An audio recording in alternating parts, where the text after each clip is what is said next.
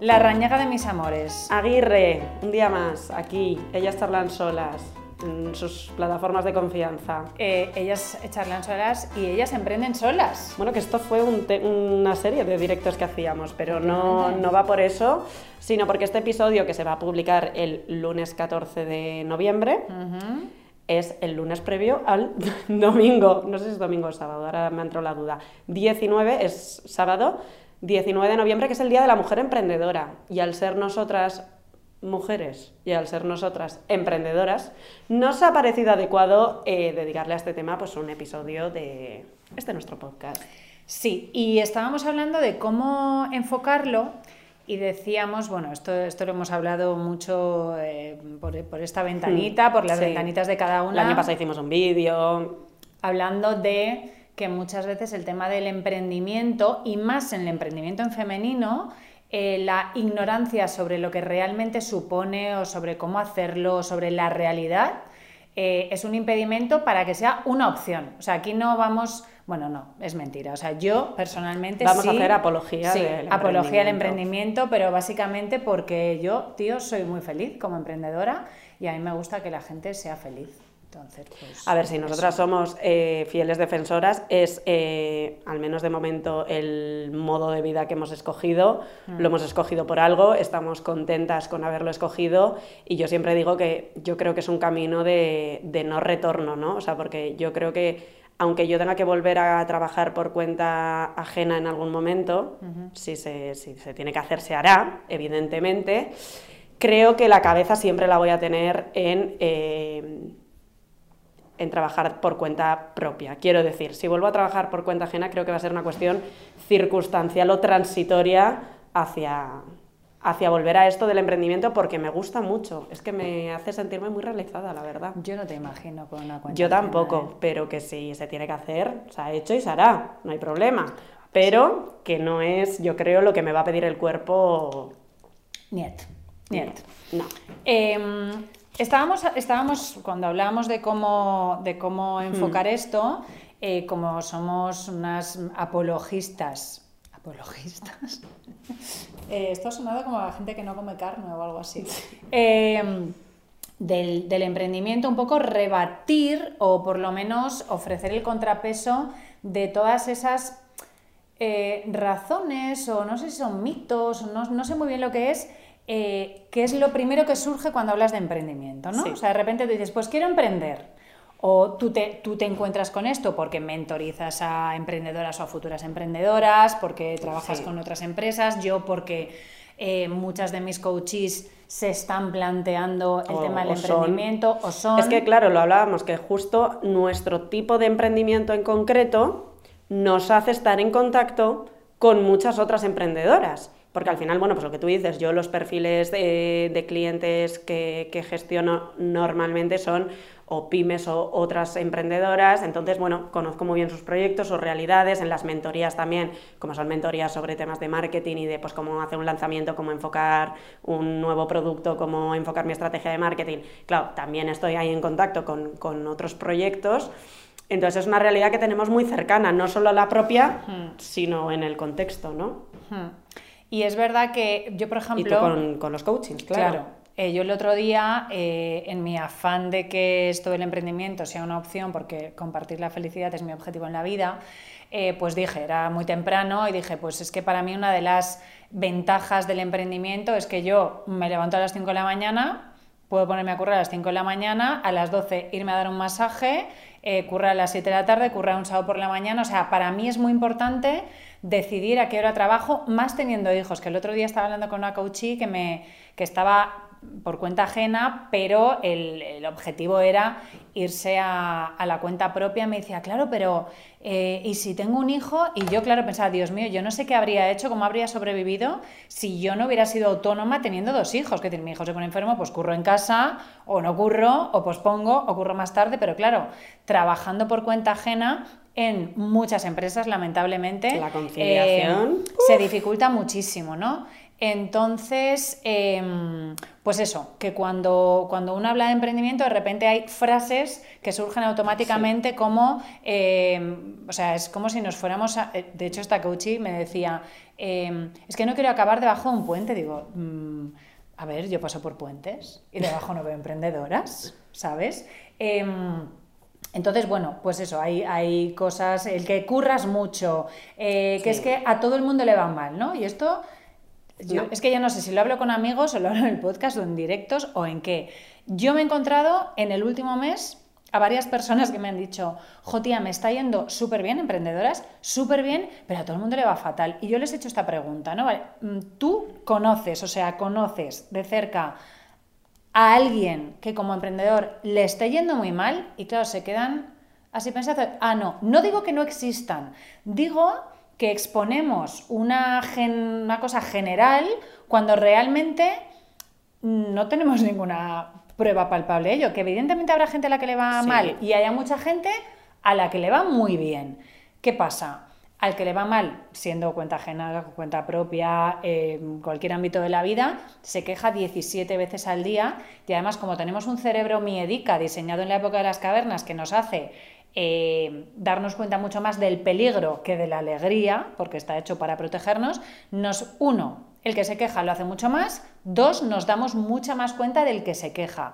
A las que nos va bien, no estamos todo el día diciendo, oye, qué maravilla, cómo me gusta esto, puedo elegir, estoy ganando el dinero que quiero ganar para vivir como quiero vivir. Entonces, claro, el, panorama hmm. eh, se plantea un poco negro cuando bueno, hay, muchos grises y muchos colorines entre una cosa y otra. Y luego además eh, hay gente que le va mal, sí. Sí, sí, claro. Y hay gente a la que le va a ir mal. O sea, hay emprendimientos por surgir que van a ir mal. Entonces aquí también, que es una cosa de la que nosotros hablamos mucho cuando hablamos de emprendimiento, el minimizar riesgos. O sea, el saber que que te vaya mal es una opción, pero uno, no es una opción definitiva, es decir, a ti te puede ir mal y luego saber reconducir esa situación, a ti te puede ir mal que luego montes un segundo emprendimiento o que te plantees una segunda idea y vaya bien, o sea, eso para empezar no es definitivo el que vaya mal y luego en qué situación me quedo yo si esto va mal. Claro, si que esto vaya mal va a hundir mi vida entera, me parece un riesgo em, demasiado alto para asumir, ¿no? Lo que siempre hablamos, tirarte a la piscina pero que haya agua dentro. o sea, que al final em, eso también nos ayuda a perderle el miedo, ¿no? El decir, vale, en el peor de los casos, o sea, si esto sale de la peor manera posible, ¿yo en qué situación me quedo? ¿Es una situación que puedo asumir? Sí. Entonces, el riesgo ya es otro, ¿no? Entonces, siempre hay un riesgo, eh, hay que, evidentemente, o sea, no, lo vamos a negar, en el emprender siempre va a haber un riesgo, pero yo creo que es cuestión eso, de valorar ese riesgo y de decir, vale, pero es que igual que me puede ir mal y me quedaría en esta situación, me puede ir bien. ¿Y en qué situación me quedo cuando me, me va bien, no? Y si esa situación se parece un poquito más a nuestra vida ideal o a la manera en la que nosotros queremos vivir, a la manera en la que nosotros entendemos que es la realización personal, eh, en la manera en la que nosotros queremos estar en el mundo, si eso, ese me va a ir bien, me va a acercar más a eso. Claro, pero además fíjate, cuando hablamos de que me va mal, los de Alicante. hablamos me va mal y siempre estamos pensando en una cuestión económica. Me va bien y es gano X dinero, me va mal y es no gano X dinero o no gano nada. Claro, pero que en la vida, yo creo que todo el mundo que esté viéndonos o escuchándonos, por cierto, está bien puesta la cámara, sí, da igual, ¿no? ¿Por qué? Porque está para abajo, normalmente no está para arriba. Bueno, pero mientras estemos en el plano, ah, que yo, intuyo que sí. Yo es que ya no rijo. Em, lo que te decía siempre, mal es no ganar dinero. Pasan dos cosas. Una, eso no es, quiero decir, eso no es lo único que es mal. Es mal levantarte cada día y que se te, se te salten las lágrimas eh, yendo a tu oficina. Eso es a veces mucho peor que decir, mira, pues no puedo salir a cenar cada sábado. Eh, quiero decir, el mal no es solamente lo del dinero. Y dos, dentro eh, de que ese no dinero no te genere un mal mayor. Claro, pero quiero decir que, yo creo que lo primero es ampliar ese concepto de lo que es laboralmente mal y laboralmente bien. Em, entonces, por un lado, el, pues eso, sea, que, es igual de malo eh, tener que pillar una baja por depresión porque ah, no soportas ir a la oficina, o sea, no sabéis, bueno, sí que lo sabéis porque me los mandáis vosotras, cuántos mensajes recibo, no te digo cada día, pero cada semana o cada vez que surge el mm. tema, hablando de relaciones laborales que te tienen carcomida o en un trabajo, volvemos, la, la inmensa mayoría de mis coaches me llaman porque están enfermas literalmente en su puesto de trabajo por cuenta ajena. Eso también es mal, porque hablamos del emprendimiento como esto mal, ya, ya, pero con lo que lo estás comparando, a lo mejor tampoco es la panacea. Eso por un lado. Y por otro, esa seguridad económica fantasiosa. Esa seguridad económica que es que tengo un sueldo fijo. Mira, o sea, eh, yo recuerdo que había una pandemia, que hemos estado todos encerrados, que luego cayó una nevada de 8 metros en Madrid. O sea, que decir, eso del, sueldo fijo y luego el a qué precio. Que se lo digan a los de Twitter. Eh, efectivamente. que estarían pensando que tenían un puesto muy ¿A qué precio? Y luego vamos al objetivo, que también lo hablábamos antes, ¿no? O sea, el objetivo en la vida eh, es tener un sueldo fijo o mi objetivo en la vida es vivir como quiero vivir. Eh, porque si es vivir como quiero vivir, coño, encuentra una manera en la que ese sueldo te llegue de una manera en la que seas feliz. Y el otro día cuando, cuando compartí lo de, lo de la gestión del tiempo y una chica me dijo eso, ¿no? A mí es que me angustia mucho eh, la, como, le dijo, como la incerteza en el sueldo. Yo, con mi crazy, em, confío más en lo que yo me pague a mí misma que en lo que me pague otra persona. Y esto lo he contado varias veces. Un amigo psicólogo que iba a alquilar un piso y que no se lo querían alquilar porque no tenía una nómina. Y yo decía, pero si tú tienes tres o cuatro nóminas. E, esta cosa que es muy españolo de si hay una estructura apoyándote, confío en ti, lo cual eh, provoca que nosotros mismos no confiemos. no confiemos en nuestra capacidad incluso de hacer cosas que ya estamos haciendo, porque volvemos a que si tú, a ti te están pagando 2.000 euros al mes en tu empresa, o estás generando 8.000 o a tu jefe se le ha ido la pinza. Entonces, ¿quién te dice que puedas generar 8.000 euros mm. para otro y no lo puedes hacer para ti dándole vueltas, eh? Ojo. O sea, esto no es tan simple, pero, pero bueno. Yo es que mira, o sea, yo soy bastante más joven que, que, tú, por lo tanto tengo una experiencia laboral bastante más cortita. Gorrina. Pero es verdad, es verdad que yo creo que también el hecho de que yo haya emprendido tan joven, si se puede decir de alguna manera, porque hay muchísima gente que emprende a mi edad, o sea, no soy yo aquí ningún unicornio, ni mucho menos, pero bueno, creo que se debe también a que las experiencias laborales que he tenido, que serán Serán menos, pero serán más. Y ahora explico. O sea, son menos en, tiempo, pero son más porque en mi generación cambiamos mucho más de trabajo que otras generaciones. O sea, yo he estado en más empresas que mucha gente de otras generaciones que llevan trabajando el triple de tiempo. Pues mis experiencias laborales, que ya te digo, han sido unas cuantas, me han clarificado mucho el que yo ahora esté aquí. Y voy a explicar por qué. Yo mi primer contrato de trabajo, y yo fui si se puede decir esta frase, de las que tuvo suerte, porque yo me gradué un viernes y el lunes firmé mi primer contrato laboral. Suerte, mis bueno, pelotas. vale, pero de lo mío, tal, no sé cuántos, fue en una empresa en la que todo era maravilloso, el porvenir lucía mm, de lentejuelas, eh, nos iba a comprar una gran multinacional donde se iba a mantener el equipo, íbamos a pasar a ser parte de esa corporación, iba a ser todo, bueno, escandalosamente fascinante y un viernes nos dijeron, el lunes no volváis. El lunes no volváis ninguno. Porque efectivamente la empresa se había vendido, pero sin nosotros. Con lo cual a mí en esa primera experiencia laboral yo ya dije, yo era indefinida. Yo ya dije, yo esto del puesto fijo ya me está empezando a parecer que es un poco de mentirijilla. Bien, de ahí, o sea, yo soy autónoma porque la vida me ha obligado. No, es broma, pero la vida me ha llevado por ese camino. La siguiente experiencia laboral que tuve, que fue donde te conocí, fue en un coworking, donde yo entré en contacto por primera vez con el emprendimiento porque aunque en mi casa sí que es verdad que hemos vivido mucho el tema empresarial, por así decirlo, yo no tenía un referente directo de una persona que haya emprendido un negocio desde cero, eh, o sea, sí conocía el mundo y conocía el contexto, pero bueno, no, lo tenía algo eh, vinculado a esto es una opción para mí, que ya hablaremos de eso también, ¿no? Y entonces yo entro en un coworking como empleada, también con un contrato indefinido, todo maravilloso, y empiezo a ver gente, ¿no? Empiezo a ver, pues, una tía que nos mandaba unos artículos de un blog que escribía Y yo decía, bueno. Empotradores, mareadores. Y yo decía, bueno, vale. Y yo la veía nutrida, la veía mona, la veía guapa, la veía estable, eso, ¿eh? la veía, bueno, bien. Digo, uy, qué chica más maja. Conocí a otra chica que hacía invitaciones de boda, conocí gente que se dedicaba al marketing de manera eh, independiente, o sea, como freelance. Eh, conocí otros modelos de trabajo, que esto me consta que ya lo he contado, pero bueno, creo que viene como muy al hilo del episodio. Y yo ahí empecé a ver otras realidades, ¿no? Y a decir, Mm. Hmm. Y empecé a asomar la patita, porque me dijo una de esas chicas, ¿tú me podrías llevar las redes sociales? Y yo que soy, sí, por supuesto, como respuesta a todo en la vida, sí, por supuesto. Entonces, claro, tuve ese primer acercamiento donde yo vi cuánto podía cobrar por un servicio y que era capaz de generarlo. Yo seguía con mi trabajo, ¿eh? O sea, eh, y entonces ahí empecé a hacer números. Y ahí volvemos a la tercera parte, que es yo me vi capaz de generar un dinero que además era más o menos lo mismo que me ofrecía el mercado laboral, porque el mundo del marketing está un poquito no en su mejor momento, ¿no?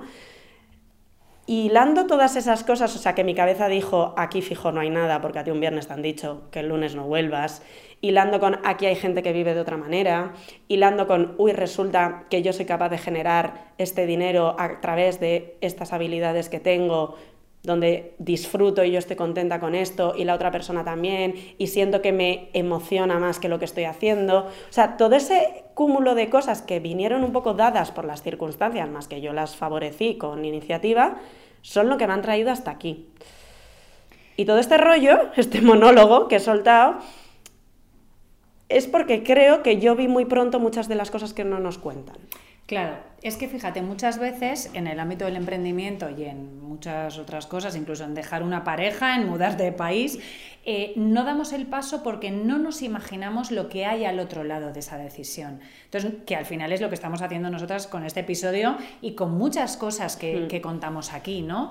El cuando no te imaginas lo que hay al otro lado y porque además es verdad que, en- que hay muchas situaciones en las que estás tan jodido, o sea, cuando tú estás en un, eh, por ejemplo, en un trabajo por cuenta ajena, que estás absolutamente desmotivada, deprimida, ansiosa, es muy difícil, por no decir imposible, eh, imaginarte que cada día ir a trabajar puede ser motivo de aplauso. Y esto nosotras lo contamos y, y creo que estas hires de la vida, ya sabéis que no somos nada unicornias, pero tío, yo el día que no puedo venir a la OFI por lo que sea, a mí me jode. A mí me jode porque, y de hecho, fijaos si nos jode, que, y esto lo hemos comentado, de repente, eh, yo los domingos que salgo a, a caminar temprano y demás, yo creo que todas las veces que he salido los domingos a caminar he acabado en esta oficina. O sea, me gusta tanto que donde me lleva el cuerpo es aquí y me voy a la terraza y me tomo un algo, pero si este fuera un sitio, o sea, esta cosa que dice la gente de desconectar en vacaciones, ¿no? Es que mm, yo tengo la necesidad de conectar con lo que hago, a lo que me dedico. Yo me levanto cada mañana y a las 6 de la mañana estoy leyendo eh, cosas que tienen que ver con mi trabajo porque me encanta. Y esto que, que estamos con la coña, ¿no? De todas las vueltas que le doy yo a la cabeza y cómo pienso y demás, es porque me entusiasma. Y de hecho, por definición es así. Quiero decir, tú no estás todo el día pensando en algo que te disgusta, no sé que seas muy masoquista. No. Eh, o si te causa mucho disgusto. Entonces, y volvemos yo, que tengo 20 años más que Leire y que sí, durante un tiempo, eh, pues a mí me pasaba eso. Yo se me saltaba la lágrima cada vez que tenía la- que ir a la oficina, estaba enferma permanentemente. Yo no me podía imaginar entonces que al otro lado de creer en mí, de imaginarme lo que yo podía aportar al mundo, eh, o sea, y volvemos a, a- mi frase, yo no sabía que se podía ser tan feliz. Cuando, cuando estamos de cachondeo aquí la gente nos dice, ay, cómo me encantaría, ¿no?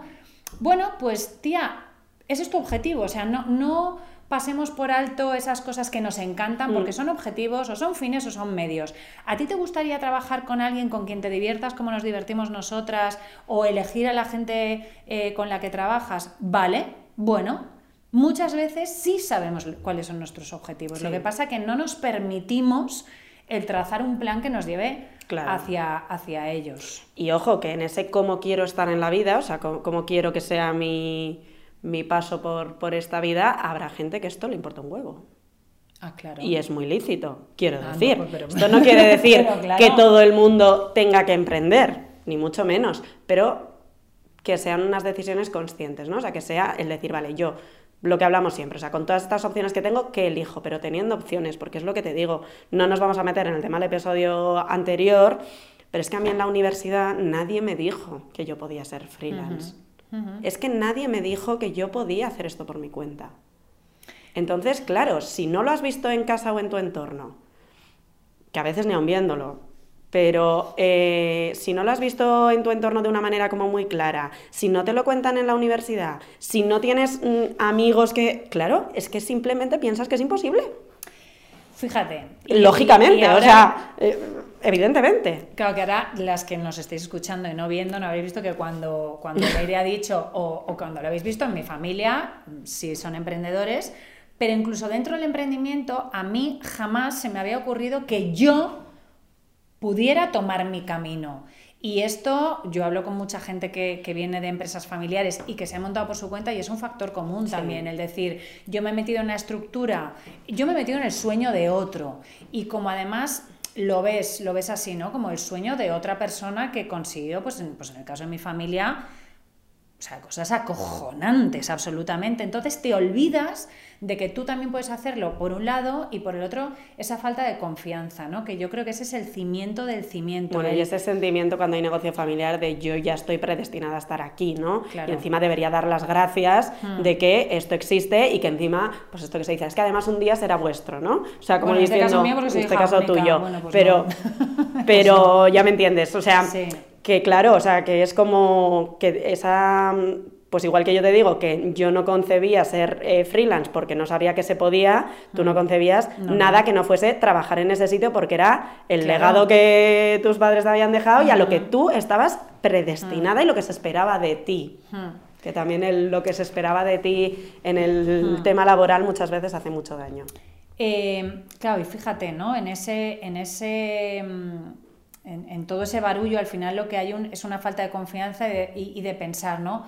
¿Y qué voy a hacer yo o qué voy a ofrecer yo que le pueda interesar a alguien? Y el otro día hablaba con, una persona eh, emprendedora, emprendedora eh, y que bueno, que quiere buscar una fuente de ingresos alternativa, o sea, que compaginar con lo que está haciendo. Es una tía que... Es un pepino de tía. Pero pepino. O sea, es, de las tías yo creo que más brillantes y más guays que conocemos. Que sabe muchísimo de lo suyo y cuando yo le dije, tía, ¿y por qué no mentorizas a emprendedoras? Porque eh, a mí me encantaría que me mentorice, la verdad. Eh, dice, ¿yo? y yo no, tu prima. La Mara que va a parir. Em, pues es eso, ¿no? No nos damos cuenta. Yo siempre, cuando yo había tenido compañeras en el máster y demás que daban clases en la universidad, y siempre decía, yo nunca le podría enseñar nada a nadie, fíjate, ¿no? De lo que, de lo que vivo ahora. Porque efectivamente no nos, no nos han enseñado. También em, hay otro tema. Eh, bueno, pero y puedo, por, o sea, si vas a cambiar de tema, quería decir algo al respecto. Aquí también la importancia del entorno. Hmm. Porque yo. Ponernos así ñoñas, pero yo muchas de las cosas que las he hecho ha sido gracias a que tú has estado diciéndome no que las hagas, sino por supuesto que puedes hacerlas, pero eso es así. O sea, esto mismo que estás hablando, que, le decías a esa chica, o sea, mil veces, nosotras estamos aquí, tú me dices, tú tienes que hacer, y yo te contesto, yo, y me dice, piénsalo. O sea, aspirar a tal y no a menos tal. Y, o sea, Y, yo siempre lo digo que hablamos de este tema, o sea, yo tengo un entorno que no es que sea trampolín, es que es eh, cama elástica con doble tirabuzón y con los muelles más mm, fantásticos de la galaxia, porque es así, porque además por los cuatro costados, o sea, mm, familia, amigos, o sea, no, no, hay escapatoria, todo el mundo me impulsa muchísimo y me cree capaz de muchas más cosas de las que yo me creo, ¿no? Mm. Y eso también es importante. Es importantísimo. eso es importante porque nosotras a nosotras mismas nos ponemos muchos topes que están hechos de miedos, están hechos de inseguridades, están hechos de creencias, están hechos de, las cosas de otros. Y tener a alguien que te diga, tía, que sí, que tú sí, hmm. que tú sí. Yo me acuerdo cuando yo empecé a decirlo de que iba a empezar a hacer mentorías de marketing, que no me lo creía ni yo, y tú me decías, claro, y yo, a ver. Claro. A ver. Claro. ¿Qué me dijiste ayer? Que te dije, ¿qué dices?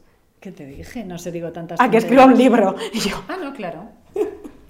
Claro, claro. Pero, y lo vas a escribir porque aquí voy a estar yo tocándote los Pero eso no es tanto un no, sino que tampoco es algo que me apetezca mucho. Sí, pero yo te voy a dar las razones. Vale. Porque bueno, sí, pues igual hay un libro em, próximamente. Pero quiero decir que, claro, lo va a ver. que nosotras este tándem que hacemos es precisamente impulsarnos, Mm. levantarnos cuando una está más flojita, porque también en esto del emprendimiento, yo lo hablaba el otro día con, con una amiga, le digo, ojo, cuando eres tú, Mm. es muy difícil abstraerte de tus circunstancias. Y yo, si miro los números, la pasta, hablo así, hablando en plata, de estos años, los bajones coinciden con mis bajones anímicos, porque claro, llega un momento en el que es verdad que cuando eres tú solo dices, es que yo no puedo dar más de, de mí, ¿no? Y no pasa nada, pues hay que aprender a convivir con eso, saber que eso va a pasar, previsión, no quedarte nunca a cero, porque si pasa algo de esto, bueno, lo, lo que ya sabemos todos, ¿no? Pero tener ese entorno que te agarre y te diga, venga, pues tiramos, pues tal, pues no sé cuántos. Claro, tía. Buscadlo, buscadlo. Tú imagínate que en esos momentos que has pasado tú y que paso yo, eh, de repente llegas a un lugar hostil. Yo no me lo. Es que no me lo quiero imaginar. O sea, yo no quiero imaginar Bueno, yo esos es que me momentos. niego. Yo de esos sitios me voy. Eh, esos momentos en los que dices, Dios mío, o sea, no sé dónde meterme, y llegar a un sitio, tío, que es casa. Y que si hay que llorar, se llora, y que si hay que reír y hay que abrazar, y, o sea. Hoy eh, hablábamos de los llantos, de que se ha llorado mucho en esta oficina y en la sí, anterior. Sí. Se ha reído más, todo hay que Sí, decirlo. la verdad, porque El reírnos, balance es que se ha reído más, Sí. pero se ha llorado, porque es verdad que hay momentos duros de todo tipo, o sea, profesionales, personales, de todo, y tener ahí alguien que te diga, venga tía, pa'lante. Hmm. Yo he de decir, en este, hablando del emprendimiento, que mi único momento duro relacionado con el emprendimiento tiene que ver con el directo que para ella será pasado, que fue el- el- mi novela y la editorial. O sea, es el único punto negro de todo esto, porque es verdad que hubo mucho tiempo en el que yo no ganaba ni un puto duro, pero era tan feliz haciendo lo que hacía, tan feliz, eh, y había un colchón, quiero decir, no estaba loca ni estaba pasándolo mal en el sentido que además tengo dos hijos. Pero, y el otro día hablaba con, con otro chico que también se, se reinventó eh, y me decía, tío, yo él vivía fuera de España y se les engañé a mis padres, dejé el despacho y me dedicaba a su, se dedicaba a su pasión. Dice, vamos, no tenía para comprar el billete, ir a ver a mis padres a España, dice, pero nunca he sido más feliz. Y ahí volvemos, ¿no? Dentro de, oye, a ver, esta persona comía. Y, Claro, y unos hecho- mínimos, unos claro, mínimos. Pero, Y, en- pero- y entendiendo los contextos, que oye, cada uno tiene sus dificultades, sus cosas. Efectivamente, y esta persona no tenía hijos y demás. Eh, pero fíjate, ¿no? y hablando del entorno, hoy venía pensando en mi querida Sofía Pedroche, nuestra querida Sofía Nuestra Pedroche. querida. Eh, qué importante, porque ha- hablamos cada día. Sofía es la persona que coordina mis colaboraciones, que coordina mis colaboraciones con marcas, formaciones, Tu repre, etc. pa' Mi que se repre, entienda. efectivamente. Y cuando ella llegó a mi vida, que yo tenía clarísimo que o era ella o no era nadie, porque ella pues eh, lleva trabajando con un muy buen amigo mío hace mucho tiempo, la conocía, sabía cómo trabajaba, sabía que era una persona honestísima y demás. Desde que yo trabajo con ella, eh, no es solamente que gane más pasta, que tenga las cosas mucho más claras, es que yo confío muchísimo más en mí. Ah, y, claro. y eso te lleva a otros. Pensaba que es que yo confío muchísimo en ella. Ah, que, bueno, que también, pero, pero, a, a ciegas, absolutamente. Entonces, quiero decir que ese entorno trampolín a veces es, es gente, pues que efectivamente, o sea, yo siempre digo, digo, yo no voy a volver a tener empleados, pero eh, sí que hay gente con la que colaboramos, colaboro, y que sean gente que siempre va a sumar. Y el otro día hablábamos con, con otra amiga que, a la que, que- cuya representación lleva una agencia y me contaba cosas y yo decía, madre del amor hermoso, Bueno. reman en contra. Es que- Eh, entonces yo, y, y- y es que estaba por mandarle un mensaje a Sofía, pues digo, pues le, pues le dedico un trozo de podcast, de para mí ella ha sido uno de mis antes y despuéses, de cómo ella valora mi trabajo, cómo hace que los demás valoren mi trabajo, cómo... em, Sí, bueno, al, al final el, el tema de la pasta no es más que una consecuencia, no nos engañemos, o sea, es un medio y una consecuencia. Y, y a mí ella me ha ayudado muchísimo, muchísimo en eso. Entonces, trabajemos con ese tipo de te gente. voy a decir una cosa para honrar el Día de la Mujer Emprendedora. Sí, Estamos rodeadas de mujeres absolutamente fascinantes. O sea, Sí. tenemos un montón de amigas conocidas, gente que hemos conocido a raíz precisamente de estar en este emprendimiento, que es gente brillante, que está Mm. haciendo cosas maravillosas, Mm. que están generando, lo decíamos también en el vídeo el año pasado, pero que están generando un, un ecosistema empresarial Mm.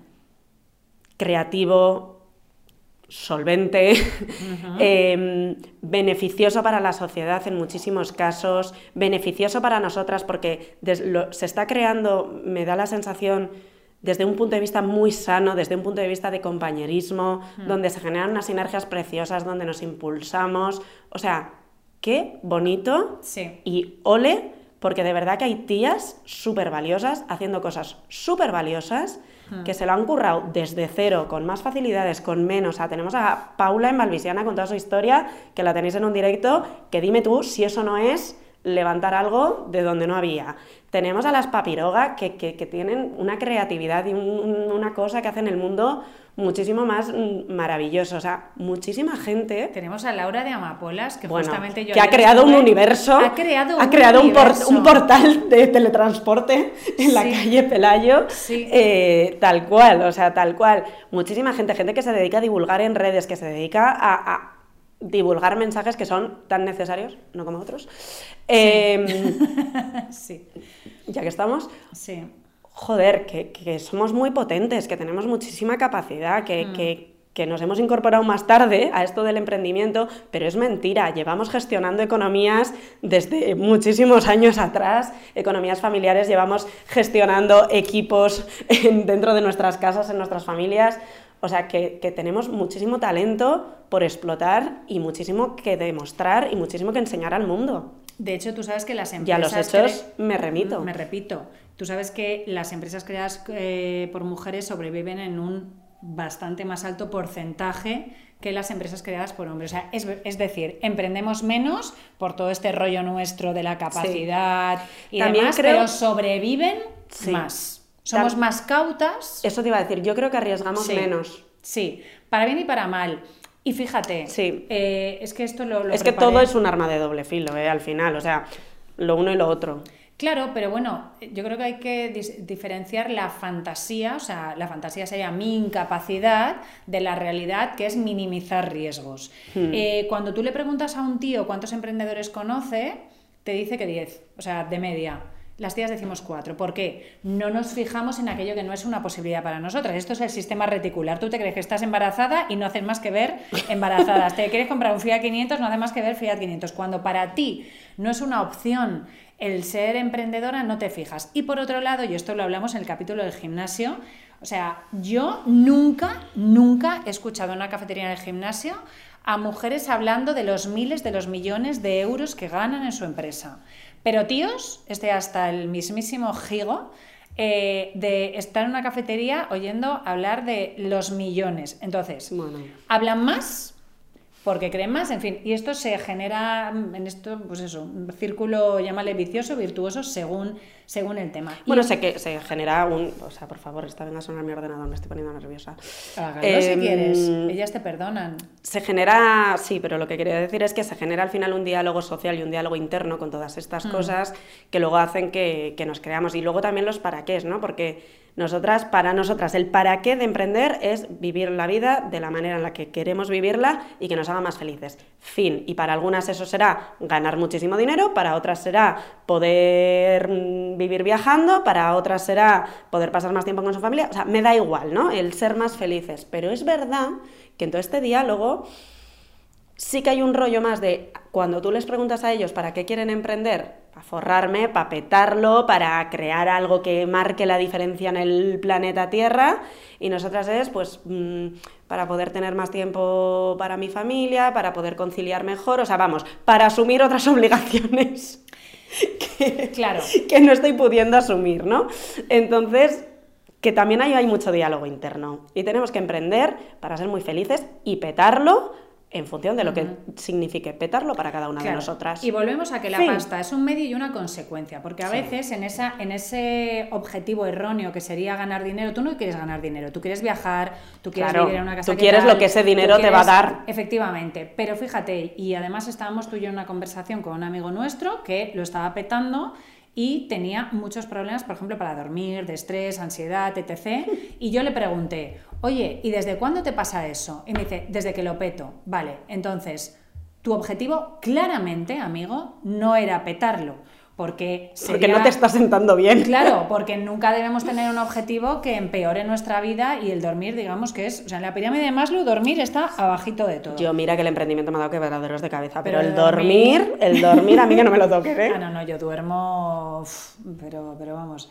Eh, me levanto temprano, pues que me acuesto muy temprano. Entonces, acordémonos de eso, ¿no? Que el, que el tema de la pasta es un medio y una consecuencia. Eh, y que evidentemente necesitamos dinero para, para vivir, pero que el ganar dinero es o sea, de hecho, en, eh, cuando estudiamos los valores hay valores de medio y hay valores de objetivo. Y el dinero es un valor de medio. Quiero decir, es igual que, mm, o sea, que otros miles. O sea, es algo que me va a permitir hacer eh, otras cosas. Y que bueno, eh, esto es el clásico de pues esta gente que tiene muchísimo dinero, pero no tiene ni un minuto para disfrutarlo. Bueno, tía. o mira a Cristina Onassis. O, o como, como es la frase esta de era tan pobre que solo tenía dinero y que a mí... no, no, nos encanta ganar dinero, porque nos, encanta, gastárnoslo en las cosas que nos gustan, básicamente. y luego, cada uno, o sea, si es emprendiendo, emprendiendo, si es eh, trabajando para otros, pero que seamos capaces de, mirarnos y sentirnos orgullosas de lo que hacemos. Hmm. Coherencia se le llama, sí, sí, sí. Es decir, lo que siento, lo que pienso, lo que hago está alineado, hago cosas por las que me aplaudo cada día, sí. Sí, y yo hace poco, y mira que yo tengo mi rollo de la autoexigencia y todas estas cosas, ¿eh? pero eh, hace poco que fue mi cumple, sí, esto lo sabemos, sí. Eh, yo dije, vale, 29 años. Dije, pues ole yo, ¿eh? Hombre, tía, vamos a ver. Es que bueno, ya, pero yo qué sé, pero podía estar yo fustigándome con lo que no he conseguido, porque también hay cosas que no he conseguido, ya las conseguiré. Pero quiero decir, decir, pues yo estoy orgullosa con lo que hago, porque creo que le hago bien a la gente con la que trabajo, me hago bien a mí, vivo como quiero vivir, me gusta mi vida. Tenemos una mm, fabulosa. Hay muy, muy, muy pocas cosas que cambiaría de mi vida, mm. muy pocas, y, mm. y no son prioritarias cambiarlas, ¿no? Y esa sensación es en la que hay que estar. Sí, ese es el norte. Sí. eso es a lo que. Como sea, ya os digo, cada una con su fórmula. Habrá quien, el otro día me habló, una amiga que quiere emprender y me contaba que por la naturaleza de su emprendimiento, claro, le requiere una inversión mínima de 200.000 euros o una cosa así. Claro, la mía requirió eh, cero. Bueno, los 60 de la cuota reducida esta al mes. Pero bueno, y dices, wow, y me decía, pero es lo que tengo que hacer. Yo no puedo no hacer esto. Esto es lo que yo siempre he soñado con hacer. Entonces, voy a pedir un crédito, voy a no sé cuántos, ya tengo pensado cómo pagarlo, ya tengo pensado cómo mm, amortizar las maquinarias, o sea, tengo un plan, porque al final emprender, parece que para emprender hace falta dinero, no, para emprender hace falta una idea, un plan y estar dispuesto a asumir los riesgos que conlleva. Fin, porque si necesitas dinero, hay que trazar un plan para conseguirlo. O sea, quiero decir, una idea, una idea que sea viable, eh, un plan que sea realista y alcanzable. Uy, qué gallo me ha salido. En el alcanzable. Es porque estás. Realista y alcanzable. están bajando los testículos. Realista y alcanzable. Y una valoración de riesgos que estés dispuesto a asumir y que sean los mínimos posibles para que el, proyecto sea viable. Y eso es emprender.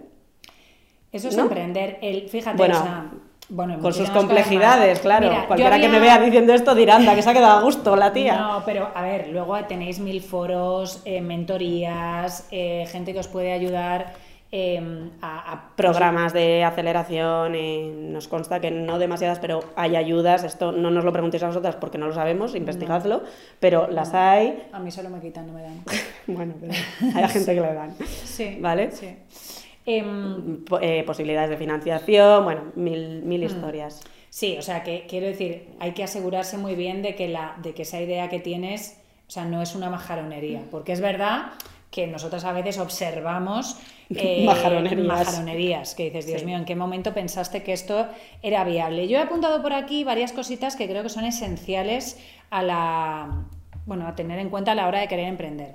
Uno, el tema de la creatividad, y enlazo un poquito con, el episodio sobre la educación, eh, que no nos enseñan a ser creativos y nos cuentan que la creatividad solo tiene que ver con oficios artísticos. No, la creatividad no es más que pensar fuera de la caja, que conectar conceptos que a priori eh, están ahí como dispersos y tiene que ver con, inventarse la vida y el emprendimiento tiene mucho que ver con eso, ¿no? Y, poníamos en, el otro episodio, creo, el mismo ejemplo, en mi caso, de la autoedición, ¿no? O sea, pues ¿qué pasa? Todo el mundo edita. ¿Hay alguna manera...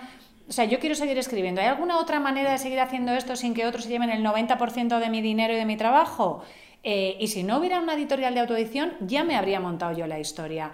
¿Hay alguna manera de ofrecer nuestras formaciones sin tener que invertir porque ahora mismo no tenemos? Pues sí, entonces, uno, creatividad. Dos, autogestión. Eh, la autogestión en cuanto a gestión del tiempo, en cuanto a gestión de los objetivos. Yo hablaba con una amiga el otro día que es muy crack. Me parece de lo más difícil del emprendimiento, ¿eh? O sea, el tema de la autogestión de uno, fijarte tus propios objetivos, fijarte ese plan del que hablábamos, gestionar tu tiempo. Y porque a veces yo creo que te puedes pasar o de rosca o de, o de abajo. Yo esto me lo planteo con mí misma, ¿no? O sea, yo que eh, pues por mi trabajo siempre soy como la que está dando gasolina y conocimiento, a veces me planteo, digo, hostia, me estaré apalancando porque es verdad que, que, que es un peligro, y esto es así, cuando te va bien.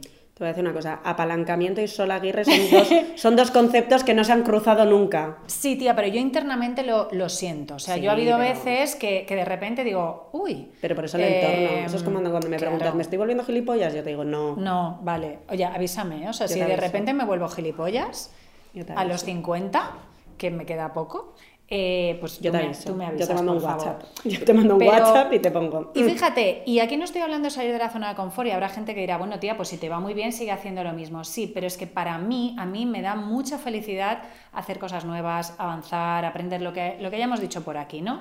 Entonces, autogestión incluso en eso, en el no pasarte de rosca, que de repente tengo amigas que me dicen, es que es la una de la mañana y estoy currando. Bueno, amiga, o sea, vamos a autogestionar. Eh, gestionar objetivos y, a veces en esa autogestión necesitas lo que tú decías, pues un, entorno trampolín, que en mi caso puede ser tú y amigos, etc., o mentores, o verme vídeos de lo que sea. Eh, lo siguiente es no idealizar. Porque también es verdad que de repente vemos cosas y no nos damos cuenta de todo el trabajo que hay detrás. Ayer hablábamos de, del lanzamiento de Black Friday, ¿no? De gente que dice, pues yo es que esta tarde lanzo Black Friday. Hostias, eh, yo tengo todo, quiero decir, son formaciones que ya existen y todo lo que tengo que hacer en cuanto a diseño, a programación de la plataforma, a la estrategia, a las fechas, a cómo... A pensar. A, pensar, o sea, hay que pensar muchísimo. Em, siguiente, eh, el, Porque como hablemos de Black Friday, igual me, me desmayo. igual me desmayo. Entonces, la creatividad, la autogestión, el no idealizar y volvemos a ver con qué comparamos. ¿no? El, o sea, comparamos eh, los males de la cuenta ajena, de la cuenta propia, solamente con los bienes de la cuenta ajena. O sea, seamos realistas también en esas comparaciones eh, que hacemos. Efectivamente. Eso era lo que yo quería decir. Pues iba a decir una cosa, que me voy a inmolar un poco. Ve, hostia, un garden. No, no, no, no. no. Ay, mierda. No, inmolación de, de otro tipo. Hemos dicho que el entorno trampolín es muy importante. Yes, please. Y que a nosotras nos ayuda mucho tener a otras emprendedoras cerca. Ah, yo ya sé por dónde vas, yo creo. Sí. A otras emprendedoras cerca que nos den un poco, nos hagan de espejo y nos ayuden a Mm, valorar lo que hacemos y lo que tenemos. A mí me gustaría sacar un proyecto en 2023 y voy a poner mi energía, una vez acabe el Black Friday, porque no puedo poner ya más energía en otros sitios ahora mismo. Eh, quiero poner mi energía en organizar encuentros de emprendedoras para que se conozcan, para que hablemos, para que tratemos distintos temas y ver a dónde nos lleva. O sea, y ver a dónde nos lleva me refiero ver em, de una primera convocatoria que se pueda hacer para juntarnos y tal, ver en qué puede acabar eso. Que a mí es una cosa que me gusta mucho de los proyectos, ¿eh? Es decir, vamos a poner aquí la semillita. Lo hacemos y, ya pasa. Lo hacemos y ya vemos. Sí. Entonces, eh, es una cosa, y te lo contaba el otro día, y te digo, además de que creo que por a lo que me dedico y que, bueno, pues a nivel incluso estratégico, tiene sentido, te dije, es que es una cosa que me hace mucha ilusión. Es que esa es otra, ¿no? Que me acuerdo que tú ahí que me estabas poniendo algunas, no pegas, sino, Sí. amiga, date cuenta del follón en el que te estás metiendo. Cuando te dije eso me dijiste, pues ya está, Pues ya yo voy está. contigo. Claro. O sea, claro, es que la vida, y vamos, ¿no? Si estamos hablando de Ya os emprendimiento... contaré. Ya os con- ya, vamos. Por eso te he dicho lo de inmolarme, porque esto está verde, verde, pistacho, pero... Bueno, pero esto lo ponemos maduro en, en dos lo- horas lo y lo, lo ponemos al sol. Pero, pero vamos. Eh, fíjate, ¿no? Eh, que a veces parece que hablemos de trabajo por cuenta ajena, por cuenta propia y de vida, como si fueran dos cosas No, separadas. no. Eh, y no lo son. No. Entonces, lo importante de la vida es hacer cosas que te guste hacer. Que te hace ilusión esto y, pues hazlo, porque además fíjate, ¿no? Y, y- y mi ejemplo, que es el que mejor conozco, a mí me gustaba escribir. Y yo dije, pues escribo, y esto me ha llevado a esta puta barbaridad. o sea, que es que eh, ni en mis mejores sueños. Entonces, tengamos claro, ¿no? Lo que es importante para nosotros en la vida, lo que nos hace disfrutar y lancémonos sin mesura, sin inmolarse, pero si hay algo en lo que te vas a meter y dices, "Uf, es que esto no me va a gustar, en, en el ámbito, o sea, en, en general, vamos siempre a la tendencia y a que sea la excepción y no la regla. Eh, hostia, busca otra manera Sí. de ganar ese dinero, busca otra manera de conseguir ese objetivo, busca, porque lo importante de la vida, y volvemos a que no somos eternas, eh, es que nos lo pasemos bien. o sea, ya pues a mí es que me apetece este jardín. Pues porque es un jardín, ¿eh? Es un jardín, tío, pero es que, na- o sea, ¿qué es lo peor que puede pasar? ¿Qué es A lo que no venga nadie a mi encuentro de emprendedoras y pues ya me emprendo yo sola, que soy sí- freelance. Eso es imposible. Vienes Es- tú, ya somos dos. Hombre, pero vamos a ver, además en este sitio, porque tenemos ya el sitio, o sea, tiene, Esta es- tiene hay logística, tal, hay logística. eh, pues nos tomamos un algo. Claro. Hay un té, nos reímos un rato.